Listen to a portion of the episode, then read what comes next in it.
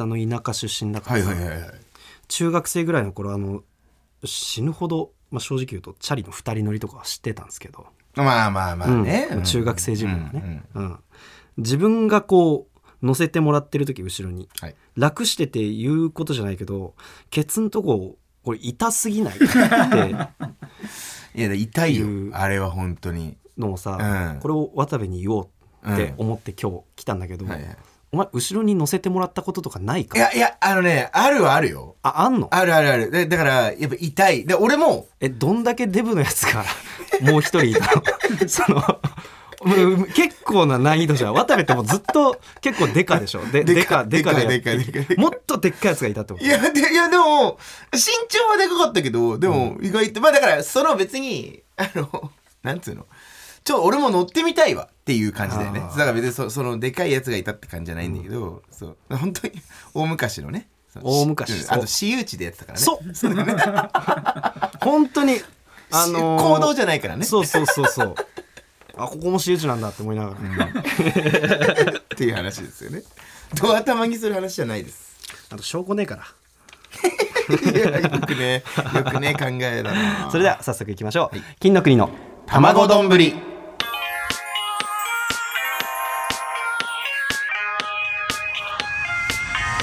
なんか今しないから。今は絶対しない。絶対しない怖すぎるし。確かに痛いし。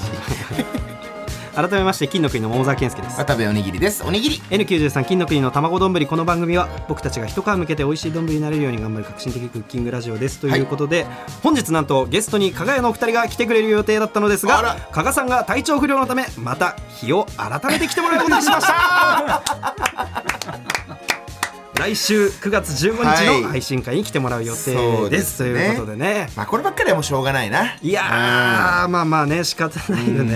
うん。体調不良ね。そうね、うん特にね準決勝控えたこの時期だしね加賀谷さんにとってはね。本当そうだね。ね。9月15なんかまあまあその 直前になってくるか。あまあでも。そうね。でもまあ来週ねまた話せたらというこそうとでね。ですね、うんうん。まあじゃあ今回は通常回っつったらあれだけど。そうだね、後々ちょっとあの俳句もさ今週までにやっぱりはいいっぱはいはいはい。い送ってくださってたから。すごい量だったね。て俺が来たらてこの机の上にもうそうだね。膨大な量が。用意していただいた時にもう一回天を仰ぐほどには量があっああまあありがたいことではあるけどね。ううん。いやいやありがたいですけどまあだから、はいはいはい。あの今日の分もは、今日までに来た分は1回目通したんで、後でちょっとね何通か紹介したいなっあていう本当ですか。感じなんだけど、うんまあまあそれは一旦置いておきまして、はい。ねあのあなんかねライブがなんか中止に。いや本当ふざけんじゃねえよって話よ。珍しいことよねライブが中止になるって。それこそさなんか誰かのもう本当に一組しか出ないぐらいの人のが体調不良だとかでうん。とかってのは、まあ、昨今ね別にずっとあったけど別にそのもう本当に体調ビンビンの、人間のライブが中止になるのは昨今なかったよね、うん、どどういうやつがどうなったんだ？そうですね。一応ちょっと言うと、うん。えっ、とまあ僕が、うん。えーギャグとかうん。モノマネとかをちょっといっぱい作りたくて、あうん。それを披露するライブ、はいはいはい。渡部ギャグライブっていうのをちょっと開いた開いたんですね。あうん。でそれを、えー開きたいなって思ってたんだよね。まあ そうそうだな。開きたいねと思ったから、開きたいなって思って。て実際に開いて、でゲスト桃沢くん呼んでて、うん。で薩摩川 RPG さんも呼んでてね、これ不思議なんですけど僕はただのゲストっていうね。あそうです。これこれ何もコンビ出演じゃなくてゲストとして、ね、知らない、うん。そういうなってて、でうん。実際にその日を迎えました、うん。僕は結構ギャグいっぱい頑張って自分なりにだけど作ってね。もちろんね。持って、うん。で22時開演だったんですね、うん。で僕は21時ぐらい1時間前ぐらいに楽屋入ってちょっと練習とかしたり、ちょっといろいろ準備したりうん。しようかなと思って、えー会場に行ったら、うん。そこの主催者の人というか、うん。あの劇場の支配人の人かがいて「渡辺ごめん。ちょっと今日ライブ中止でもいい?」って言われて、どういうことですか？その1時間前に入って練習しようと思ってそうそうそう。入ってうん。そのシーンがあったらね。それを今の言われた言ったことを言われてうん「えどどどどういうことですか?」って言ったら、ちょっとその劇場がその時間帯ちょっとブッキングしちゃっててって言われて、うん。まああのー簡単に言うと別のうん。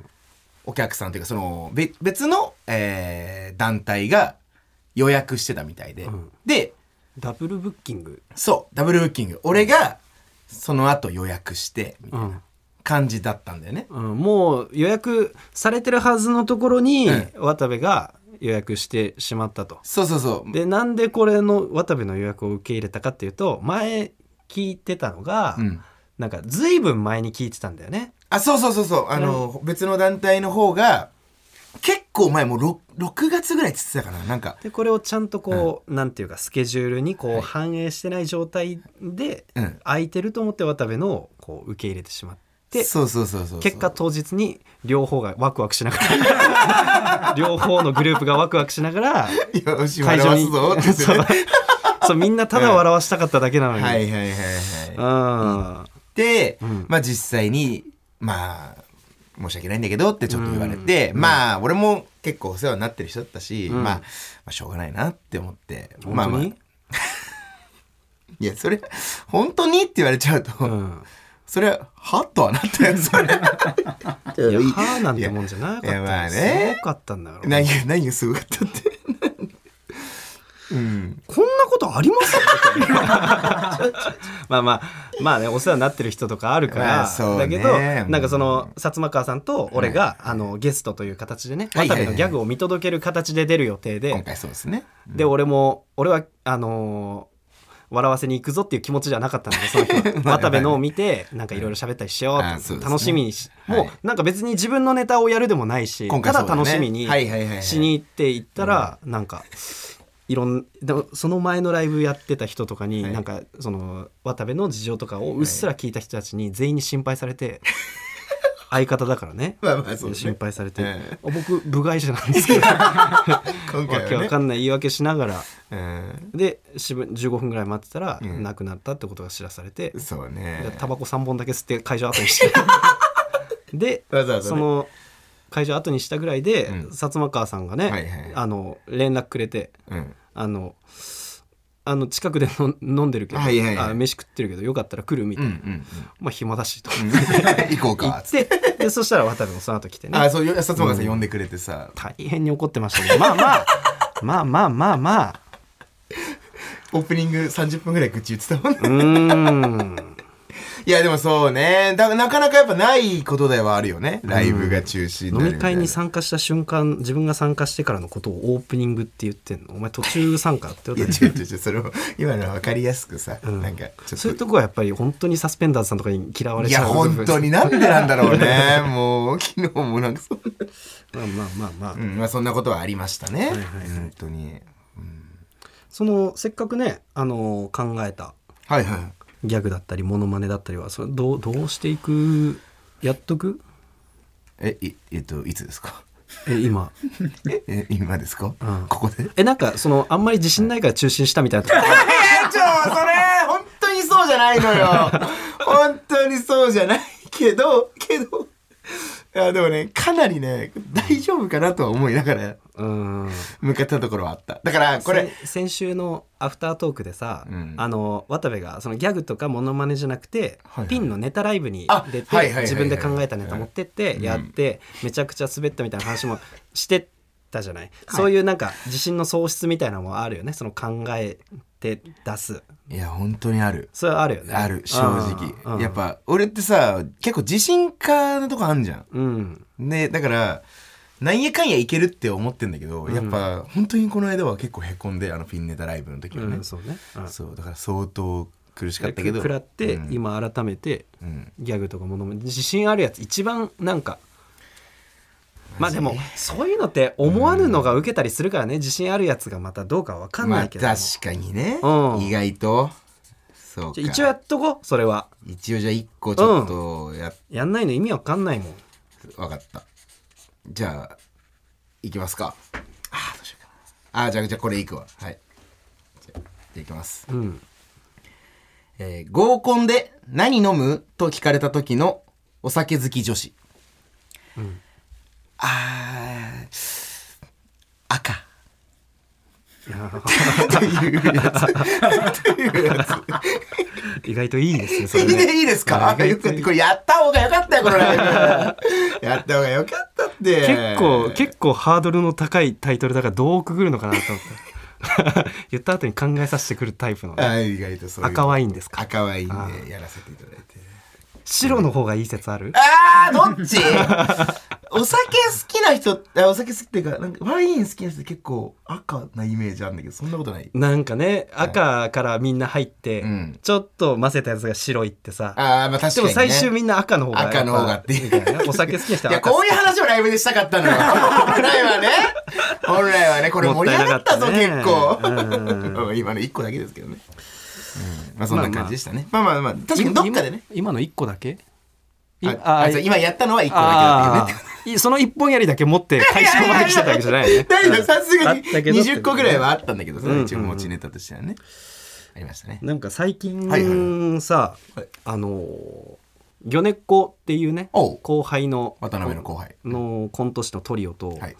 仲いいんですけど、ね。まあうんうん最近というかまあ別にずっと仲いいんだけど、うんまあ、よく話すのね。はい。でその中の、えっと、あ 3, 三人の名前が青木小島、えー、カツオ。そうだね。カツオ。芸名カツオでやってるよね、で青木ってやつが、まあ、メインブレーンというか、うん。で、えー大ボケ担当そうだね。なことが多い、うんうん。で小島がツッコミ担当なことがうん。多くて、で、えカツオ。ー、カツオがあのまあ小ボケというか一応そういう役割るかな。うん。うんなんかあとこう必要になる他の配役だと演技うまいからそうだね。いうね、うん。感じの配役でやってること多いんだけど、はいはいはい。なんか俺すごい最近面白いなって思ってたねネタがあって、はいはいはい。魚猫の、はいはいはい。でそのネタがあのまあ一人が最初女装してんのよ。うんうん。で他二人がほぼ裸に近い格好で出てくるのね。はいはいはい。でほぼ裸に近い格好の方がボケなのよ。うん。なんだけど普段メインブレーンで大ボケのはい。青木が女装してそのネタのツッコミ役になってるのね。はいはいはいはい。あれはなんかななんか理由あんのかなと思って。でもその女装してる姿も面白いから、うん。ななんかいいいい雰囲気になってる感じがするんだけど、はい。あれなんか理由あんのっつってそのツッコミよくやってる小島ってやつに聞いたら、はい。はい青木は裸とかを見られるのが嫌なんだって。はあなるほど。絶対に嫌なのあもう。もうん。振りとかじゃなくもう結構本当に嫌だからこのネタを考えたけど、申し訳ないけど俺裸になれんから俺女装役、女役やるわ。で真ん中の役やってんだよ、はいなるほどね。うん、であのーそうなんだって、うん。それ小島から聞いてね、うん。でこの間青木に会った時に、うん。あそうだこれ聞きたかったんうんだと思って、その話を聞いたのよ、うん。これマジなん？うん。うん。って聞いたらあそのマジでそうなんですけど、うんうんえその一切無理ってこと？みたいな、ね。すごく細かく言うと、うんまあだ青木はだから実はき気づかない気づかれないところで楽屋でも一回も着替えたりとかしてないらしいの。着替える時毎回トイレに入ってええそうなんだ。そう。うん。女芸人でそれをする人はいいんだけど、はいはいはい。男ではあんまりいないから確かにね。そう。えそれはそのやっぱ裸見られたくないからなの？みたいな「そうっすね」みたいな。言ってて。へえうんうん。ななんかどどういうことなん？うん。って言って詳しく聞いたら、あのーなんかね母子家庭だったらしいのよ。あそうなんだ。うん、で親戚もその女性が多くて。うんうんうんうん。だから女性に裸を見られるのは OK なんて。ええ全然気にならないらしいのよ。うんうんうん。なんだけど男性に裸を見られるのがめっちゃ無理なんだってあもう生理的に多分無理。でええはいはいはいはい。だから楽屋にまあ芸人男の方まあが多いから、ちょっと割合は多いよな。そう。だからん十中八九男がいる、まあそうね。だから楽屋では着替えられない。もう男に見,、見られるのがもう本当に無理らしい。へえすごい女性には OK って結構都合のいいように聞こえなくもっとそうね。ないんだけど。うん。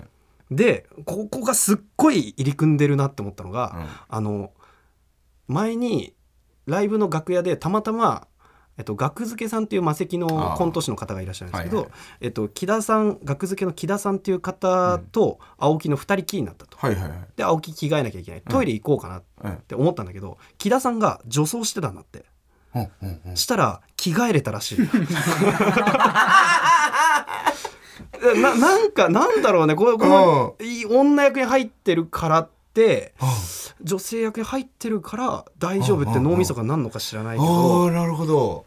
すごい面白いなとい思って。やちょっと面白いねそれ。うん、でこれを、うん。あのー話してる場所にあの全問キーの矢崎っていうねでっかいひげのロン毛のやつがいるんですけど、うわそそういうなんか生理的なやつというかセクシャルなところのがあんだねみたいな、うん俺にもなんかあるかなとか考えたら、ああ矢崎が僕にもねありますよっつって言い出して、うん。僕あの AV であのなんかアクリル板とかに女優が思いっきりこうベロベロチューするみたいなのあるじゃないですか。あれ僕大好きなんですよってわけわかんないこといや意味わかんない。なんだ全然関係ない。なんだよそれ。えな何があって僕の口の中が好きで。いや何を言ってんだよあいつ 全然関係ない何を言ってんだよ Hey, it's Kaylee Cuoco for Priceline. Ready to go to your happy place for a happy price? Well, why didn't you say so? Just download the Priceline app right now and save up to 60% on hotels. So, whether it's Cousin Kevin's Kazoo concert in Kansas City, go Kevin, or Becky's Bachelorette Bash in Bermuda, you never have to miss a trip ever again. So, download the Priceline app today. Your savings are waiting. Go to your happy place for a happy price. Go to your happy price, Priceline.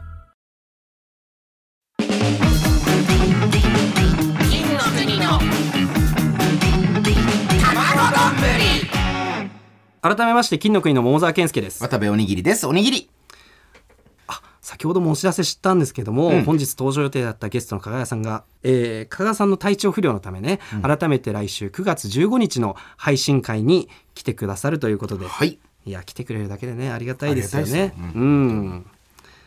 本当は今日加賀谷さんを交えて、えー玉場と秋の俳句査定という企画を行う予定でした。はいはい。でこの企画は、えーリスナーの方から送っていただいた俳句を僕が添削するみたいな企画なんですけれども、えっ、とまあ加賀谷さんを交えてやりたかったからそれは来週に、まあ、ちゃんとしたやつは持ち越すということで、はい。ただ今日までに送っていただいた俳句がいこれも結構いっぱいあったので、あのーせっかくだったらちょっと読ませていただきたいなっていう。おいいですね。うん、で、確かにまあえー実際来週はそんなに多く読めないかもしれないしね。うん。うん。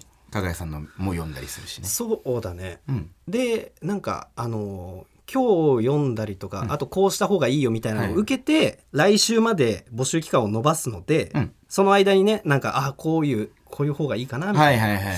ちょっと改めてなんかあのー作り直してみても確かにね。そんなのもいいんじゃないでしょうか。これで桃沢先生の傾向を読めたりするかもしれないしね。はい。リスナーからしたら。そうだね。そんなんもあんのかな、うん。まあ、そんなさ別に俺を狙いすましてこなくていいね俺は結構フラットに見てはいる気持ちだから、でじゃあちょっと、はい。せっかくなんでね、はいはい。今日までに送ってくれたやつうん。読んでってもいいですか？いや行きましょうせっかくだし。はい。まあなんかあのそうだね。こここうした方がいいなとか、うん。こういうのはどうなんだろうなみたいなあー。のちょっと参考になりそうなやつをね読んでいきたいと思いますよ、あじゃあめっちゃ良かったのものとかっていうよりかはもうちょい。今日までに来た中で、うん。一番最後に一通だけむちゃくちゃ良かったやつをちょっと発表しようかななるほど。はいはい、はいじゃあいきますね、ラジオネーム懐く方の野良猫。秋夕焼けスマホ向け並ぶ不死の方。秋夕焼けスマホ向け並ぶ不死の方。秋夕焼けはわかるぜ、まあ秋の。秋の夕焼けだぜ、だぜうん。だぜ。はいはいはい。で、で、うん。スマホ向け並ぶ不死の方。不死ってのはまああの父子で不死の方。あのショルダー。うんうんうん。ちょっと、まあだから秋の夕焼けの中、えっ、と親子が並んでる姿を写真に撮ろうとしてるのかな。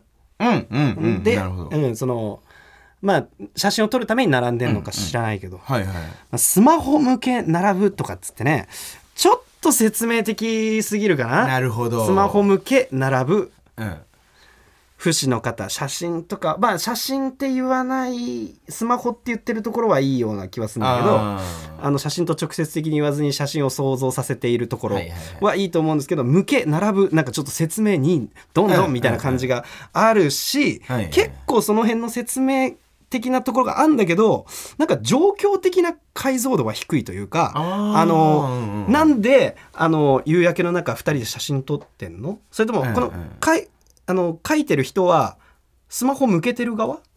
それとも自分は子供側？父親側みたいな？なんかその主体がどこにあるのかとかあのどういうシチュエーションなのかっていうことの、まあその状況的な解像度の低さがは説明的なのに対してあるなみたいなんことがあってちょっとその、まあ、17文字の中でやるには情報が多いのかもしれない。なるほどね。ややりたかったことは多分スマホで言って写真を想像させるとかだと思うんですけどうんうね。ん。うん、それはできてるとはいえみたいな。はいはい。ちょっと惜しいかなって感じか。そうだはいはいはい。ね。まあまあなんかそう結構整理した方がいいかなと。うん。欲しいというより、うん。うん。なあ結構いいね。うん始まったねこの感じ。う ん久しぶりのね。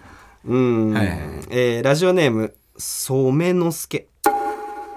失恋し号泣した後秋の空失恋し号泣した後秋の空。うんうんうーんまあね。号泣した後っていうのはえっ、とアフターの後じゃなくて後。あの足跡とか。ああそうそういうことか。うん。失恋し号泣した後がありますと、うん。秋の空。うん。これもちょっと説明的だね。まああーだ号泣いやーまあ号泣した理由は欲しいよ。はい欲しいんだけどなんとなくまあそうね。いやだからちょっと本当に涙とかを交えると結構難しくなってくんだよな。感情を乗せようとすると。感情とかは本当は乗せないで、うん。えっ、と写実性にこだわった方がいいのよね俳句って、うん。そういうなんか感情とかを乗っけるのって結構単価的になっちゃうから、はいはいはい。ああそうだね。俺も今聞いた時にねうん。説明的だなってちょっと思った。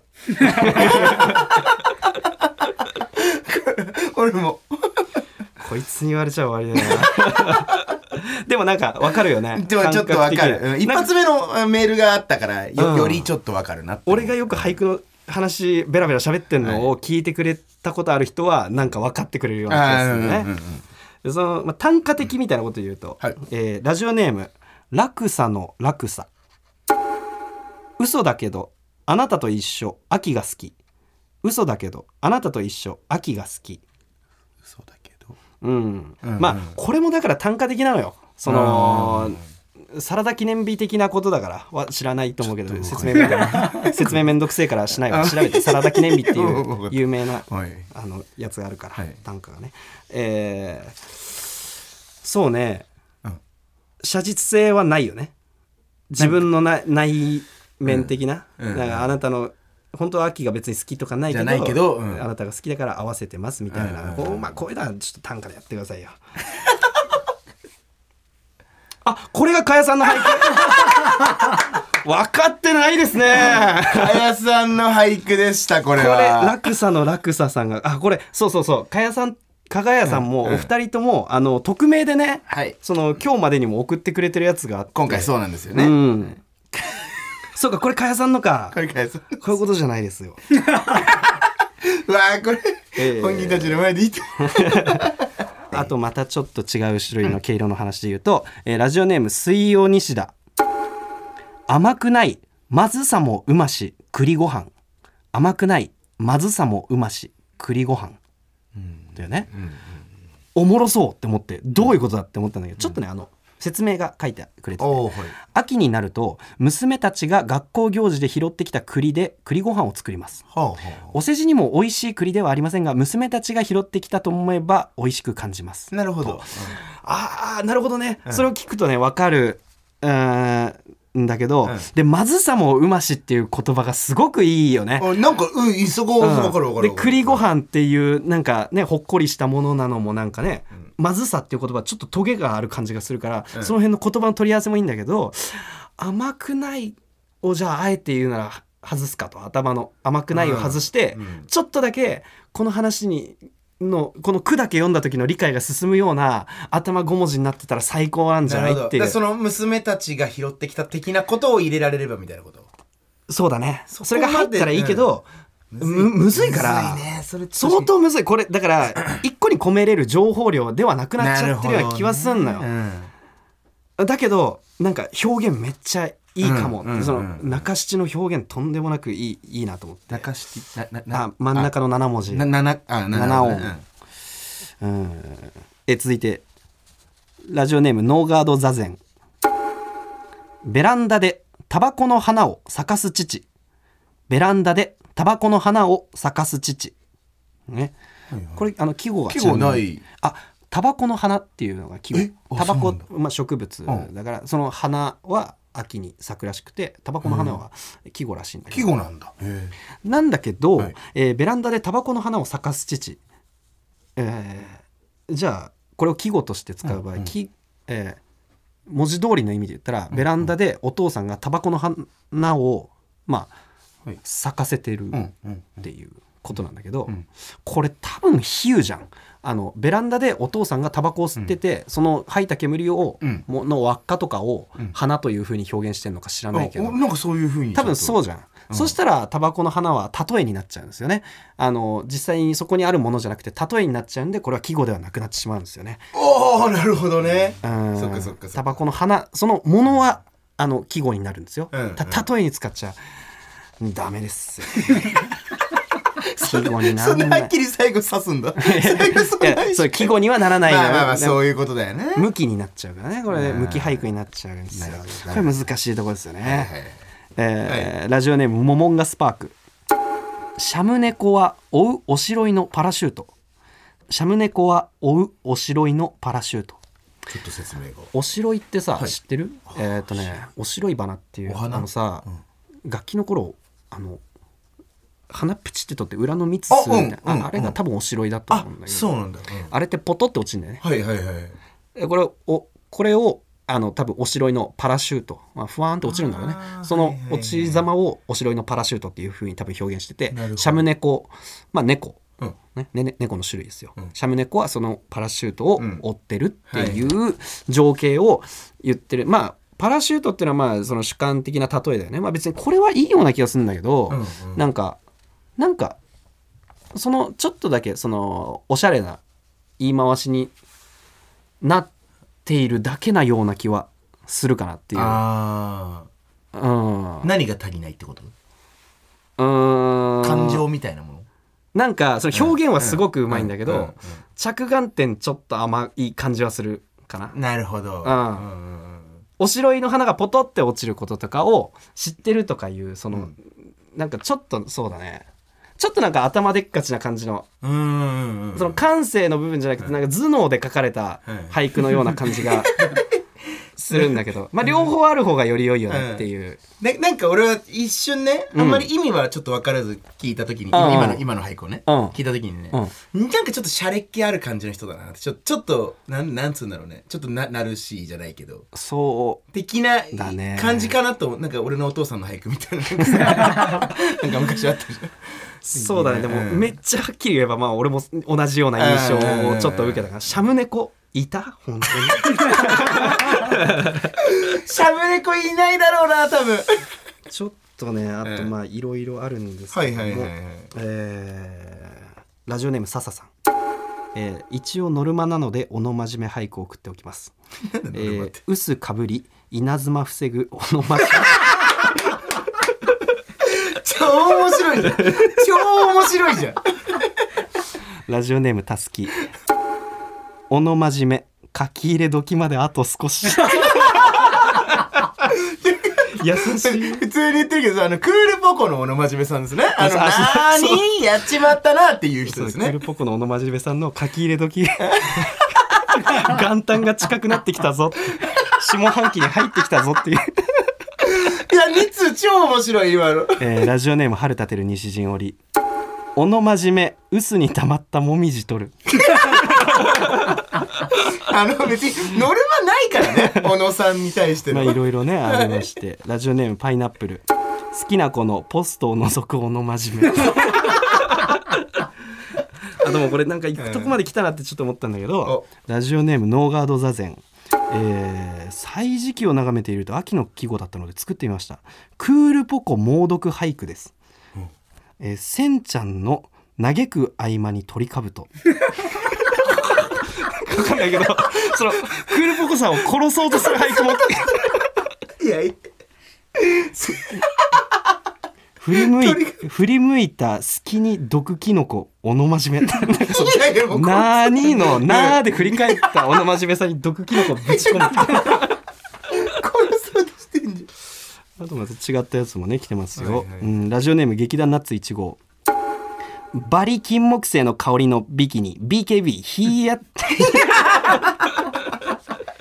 エロ自由率バイク川崎バイクです。い やいやいや。いやはい俳句が欲しい。の バイクじゃないから、ゃんそうですね。全然違うからねそこ。ねあの俺が一番なんか読んでてよかったやつね。はい。はあのラジオネーム朝が弱いパン屋。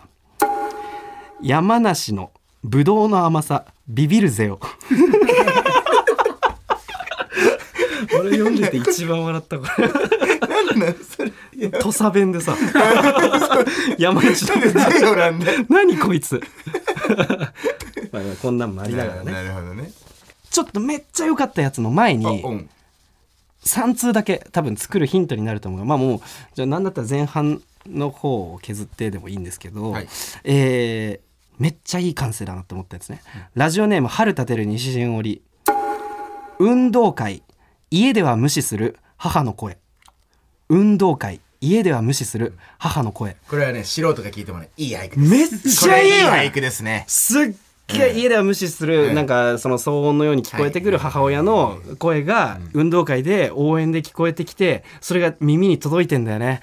めっちゃいいなこれ素敵。これいいですね。思ったん思ったらめっちゃいい感性なんだけどうんうんうん。家では無視するがなんかもっとその説明臭さをなくせたらより良いなとは思った。なるほど。うん。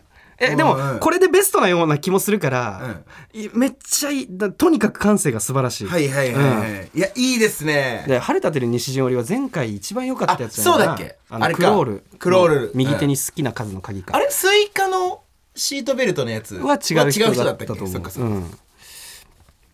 えーラジオネーム小梅あと一つ二つと続くぶどうかな。あと一つ二つと続くぶどうかな。ちょっとどこれね説明があってはいはいぶどうが美味しすぎて食べ過ぎてしまうっていうことを読んでる。まあねすごいいいなと。実直で。なるほど。なんだけど後じゃなくてもう一つだったらもっとわかりやすい。ああそうね。もう一つ二つと続くぶどうかなの方がうんうんうん。うん最高だったの。めっちゃいいと思うこれ。ああなるほど確かにね。実直で分かりやすいしうんうん可愛いしはいはいはい。なんかその感情も見えてくるよね。美味しくて食べちゃってんだよねっていう。ああいいねいいねそうなんかここれなんですよ、しその号泣したとかそのまあなんか なんとなく透けて見えるのがいいんだよね。こうなんか言わずに透けて見えるのがめっちゃ素敵だなって思います。シャム猫のとかじゃなくていやいやシャム猫はいい。シャム猫はいい。シャム猫はいいのシャム猫はいたのシャム猫がいたのね。うん。えーあこれ最初に読んだ人と同じかなお惜しかったやつ。ラジオネーム懐く方の野良猫。ユーサリア混ざるカレーと金木犀ユーサリア混ざるカレーと金木犀。俺ユーサリって言葉よくわかんないんだけど夕方の夕でサリ。ああそういうユーサリか。うんなるほどね。俺よくわかんないんだけど多分夕方のことでしょ、はいはいはいはい。いいよね。あの綺麗な五感でユーサリっていうのもね、うんうんユーサリや混ざるカレーと金木犀。これはだから、うんうんあの金木犀の香りとカレーの香りが混ざってると、っなるほど。ていうのを、うん。混ざるカレーまで見た段階では、はい。あの混ざるカレーと金木犀に到達するまでは匂いのことだって分かんないけど金木犀に到達した瞬間に、もうその考えるまでもなく匂いの話だなっていうふうに分かるふうになってる構成がうん。すごく綺麗で、レベル高いことをやってる、考えさせずに理解させてるのが本当にかっこいいと思ったんだけど、うん。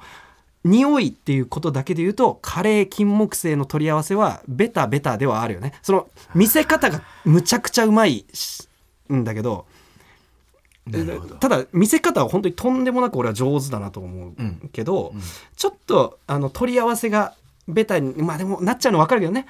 な なっちゃうの分かるよね。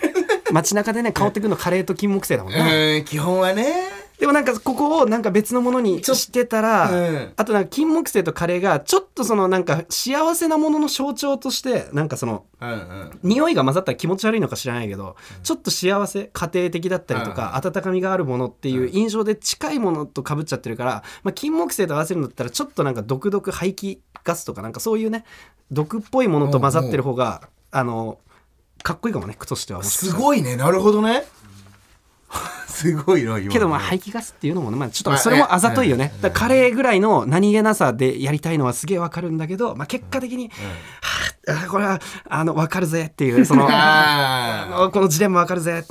で、あまあなるほどね。最後一番良かったやつ。お。ラジオネームサンズ。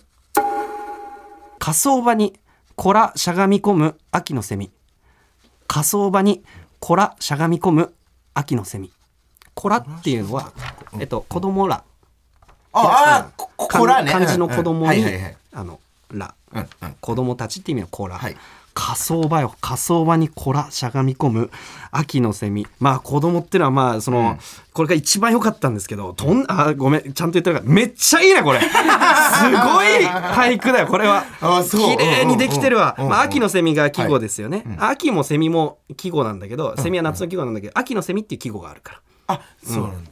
まあだからつく方式的なこと？さととはまたちょっと違う。なそうだね。もしかしたらあるのかもしれない。その種類の秋のイメージが限定もあるのかもしれないけうんうんうんどまあちょっと俺はその辺は詳しくは知らないわ。はいあこら子供たちね、まあ、しゃがみ込むっていうのはまあ実形としてそうだったんでしょ。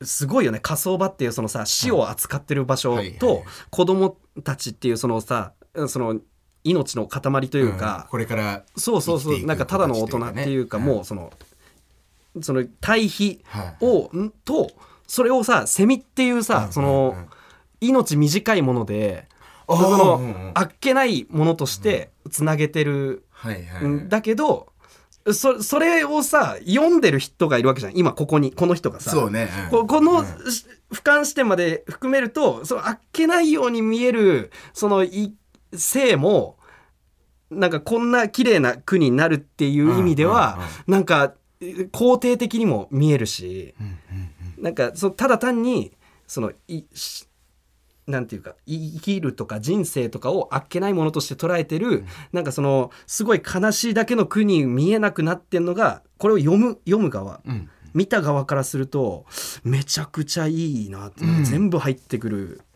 い。いろいろ思える句で、うん。うん。まあ、何よりそのなんか取り合わせがむちゃくちゃすごい。火葬場でね死をねその生物の名前出さずに死を想起させて、子供とセミがもういるから、もう一個生き物出したらくどいよね、じゃないもので死を感じさせてのそのセミを取り合わせてくるってこのセンス。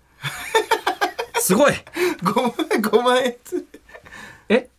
これ加賀さんの句？すげえすげえ！すげえ！加賀さこれん加賀さんの句？加賀さんさっき何だったっけ？どんなだったっけ？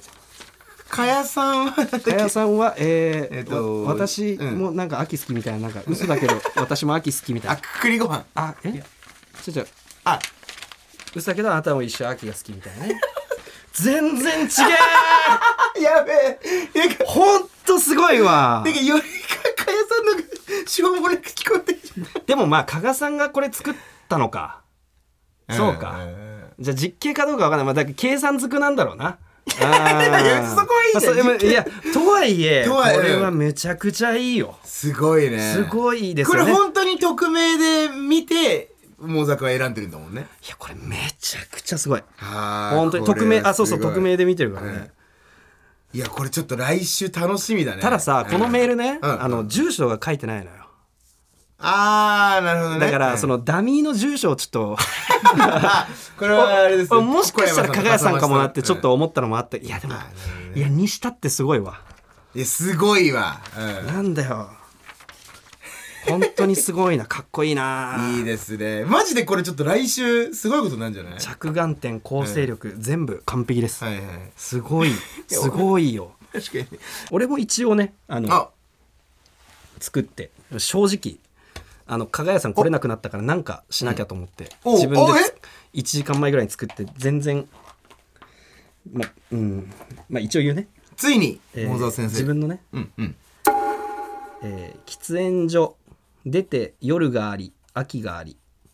喫煙所、うんうん。出て夜があり秋があり。っうんうんうん。ていう。はいはいはい。これ出てとか言いたくなかったなとか思いながら。ああどういう？ちょっと説明。まあまあ多分これ聞いてあああどう思った？ええっと、うん。桃沢君がまず喫煙者うん。じゃん、うん。でまあ多分喫煙所によく行ってその喫煙所が、まあ、俺が感じただけだよ、熱あとなんだろう。えちょっと待ってもう一回言って。えっと喫煙所。よよ喫煙所、うん。出て夜があり秋があり。あままず秋がありっていうのはそのなんか、まあ、屋外とかの喫煙所の時に、今まで夏で暑かった暑い喫煙所がなんかふあのーあら涼しいなみたいな。秋感じたかなみたいなのは俺はちょっと思ったの。で夜がありっていうのがあんまちょっと分かんなかった。あー、なんか俺もだから多分これを詰め込むにために情報をある程度カットしたんだけど、なんかやりたかったそもそもの発想としては喫茶店でねネタ考えて入った時昼間だったのよ。なるほどそういうことか。夏暑い日に昼間行って入って出た時に夜になってたしだからこれ夜があり秋がありっていうのはその認識の順番を言ってんだけどああもう夜だなあもう秋だなっていうそのああなるほど。順番に気づくののを言ってんだけど、はい。これ喫茶店がどうこうとか長時間いたとかその辺の情報全部詰め込むのはもう無理だっていうのは分かってるからだからあのすごいシンプルにしようと、まあ俺はよく行く喫茶店タバコが吸えるから、はい。だから秋を結構感じるんですよ。だからタバコっていう要素ちょっと大事だな匂わせた方がいいっていうので、まあ、喫煙所にして、で出てその夜があり秋がありってその認識の順番をこう言ったっていう、あなるほどね。やつ。うん。でもいやでまあうん一回聞いて分かりやすいやつにしようって思って。うあーなるほど。ん。でもまあちょっとね詰め切れてない。あーじゃあこれではちょっとねうん。全然納得いってない子だね。いやでもまあまあうん。なんかまあまあ悪くはないかなっていうはいはい。やろうとした感性は悪い。うん。自分がこれをパッと人が書いたのとして見た時にうん感性は理解してもらえるような気はするんだよななるほどねみたいなね。うん。いいね。実はちょっと俺も俳句を今日一応作ってきました。うんうん。ちょっとこれまだ桃作に見してないんだけど、うん。ちょっとせっかくだし聞いてもらってもいいですか？うん。あ、あ、それから桃作読んでくれる、うんあ、じゃあお願いします。一応ね、2個書いたんだけど、まあ別にどっちでも。えーララジオネーム。ラジオネーム。あ、じゃあブーちあゃん。ララジオネームブーちゃんでラ。ジオネームブーちゃんブーちゃんえーラジオネームみそ菌転売ヤなんでだよ。なんでだよ。ちょ、ポンじゃない。ポンじゃないっすよ。止まってるでしょ、その前に。ポンじゃない。なんだ、メソキンだよ。ブーちゃんって今言ったじゃん、俺。えーい2つ作ってくれたのねねうんえースーパーでサンマ見るけどまた今度スーパーでサンマ見るけどまた今度、はいはい。なるほど。あれか。高いからってこと？あー、違うんだよね。なんかさ、じゃあダメじゃない？一瞬で理解されてないからな。そっか。二つ目ちょっとどうですか、じゃあ、せっかく。えー、2つ目ね、はい。えーあれあれひやり？合ってる？うんうんああれひやり？あれヒヤリね。まあ一応ね。あれひやり？誰いやまあ一応ね。一応ね。それは言っとくけど、一応ね。あれひやりちょっとにやける秋の朝。もう意味わかんねえもう だるい。だるい。何これ何を言ってんだよ。誰って言わなんだよ。ひやりとかあれとか。だから、何？あれって何？普通に朝、言えよあれを。ものを言えよ。朝出てくる。あれ？あれ？ああ今日ちょっとひんやりしてんなっていうね。っていうやつですよ。で、ちょっとにやき、なんか、ちょっとにやけるん。秋の朝。あ、あもう秋来たか、みたいな。ついに、みたいなね。あ 家出てあれひやりじゃね？やめて、言うだよマジで。だけが表現じゃないそうにやけるもいらないしにやけるそうお前がだから嬉しかったにやけたとかじゃなくて嬉しかったとかにやけちゃったことを上機嫌なことをそういうこと言わずに表現してくれよ。何回よ？お前にはこんな話目の前で言ってるじゃんそんな。来週までにマジでちょっと絶これこれはない。いやもう本当に。すごいな。すごいとんでもなくレベルが低い。いやもうじゃあでもちょもうこれででもとんでもなく。これでも来週マジでちょっと見返しますから。あ確かに。かぐやさんにもちょっともう一回作ってもらいたいね。そうだね。そしたらせっかくだったらね。でそれも匿名で渡部も今度はちゃんと匿名うんちゃんとで、匿名で送るんででこれまあ読んでない量も膨大だから渡部のやつも読ん普通に読まない可能性もあると思あそれはもううしょ。うがないあのバーッと送られた中でじゃあベスト5とかする？今日の一番良かったって言ったらさっきのかあうん。加賀さんのやつも含めて、うんうんうん。あ含めてね。もう全部ね、ううんん、うんうん。いいんじゃない？それでじゃあ。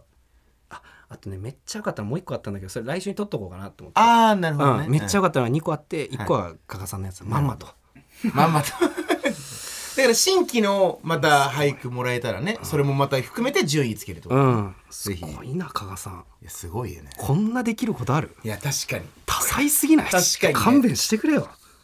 コント面白くて。絶対このフィールドは上げないからな。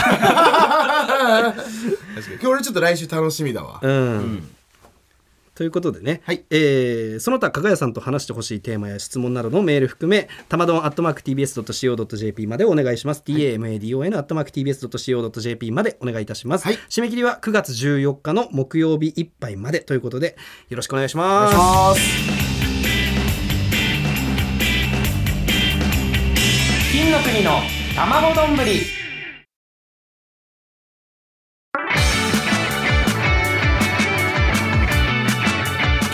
金の国の93金の国の卵丼エンディングのお時間です。エンディングです。いやーすごい俳句だなやっぱ改めてすごいなそうですね。でもコント今週ちょっと盛り上がったからちょっと来週もね継続してテンションね。うん。なんかまあどうなんだろう。どこまでねあのいっぱいちょっと読むとか言いながらいっぱい読んじゃったんだけどそれがどこまでねあのなんか放送あ配信に乗っかってるかわかんないんだけどあまあまあまあカットせざるを得ない長さだったと思うから。だからそのだだけどそのなんていうか作る参考にはなったとは思うから。あそうだね。それは間違いないと思う、うん、だからなんかまたよかったら送ってくださいよ。ぜひお願いします、えーそしてなんとですね、うん。9月13日に開催される第1回 N93 全体イベント2023年初週の会場チケットと配信チケットが現在ピアにて販売中ですということでね、い、よいよ来週まであ来週に迫ってまいりました。そうですねね。えー各組ネタもやります。うん。企画もあるそうですということで。はい。まあねもう本当に何もまだこうこういうのってでもラジオイベントなんか初めてだからこのぐらいバタバタしてるもんなのかもしれないけど。確かにね。うん。忙しいのかねもしかしたらね。まあねあの内容をお楽しみにということで、はい。それと各番組のグッズもすずりにて販売中ですのでこちらもチェックしてください、はい。たまどんのグッズは僕がデザインしたハンカチですということでよろしくお願いします、はい。なんとこの番組は、えー Apple Podcast、Spotify、Amazon Music など各種音声プラットフォームで聞くことができますかっこつけてカーナビをつけてる男がいたんですよ。すべてのメールの宛先はたまどん atmarktbs.co.jp です。tamadon atmarktbs.co.jp です。な クールポコ殺すなってなんなのよ。せんちゃんの嘆く合間に鳥かぶとじゃないのよ。振り向いた隙に毒キノコ。毒竹？毒竹なのかな？おのまじめ 回収するいや面白かったね。クールポコ。クールポコさん系の俳句も、まね、送ってもらえたらね。じゃ猛毒っていう急展開が。めちゃくちゃ面白いよこれ。面白いですね。ノーガード座禅。復活するククールポコさんもねぜひもしあれだったらお願いします、まあね、うん、あとあ新たにこう開拓したいよね。そうねいろいろとね。さらに誰か、ステッカーご希望の方は住所氏名お忘れなくということでね、え YouTube では本編音声と映像付きのアフタートークも配信中ですのでそちらもチェックお願いいたします。ここまでのお相手は金の国のモーザー健介と渡部おにぎりでした。おにぎり。おにぎり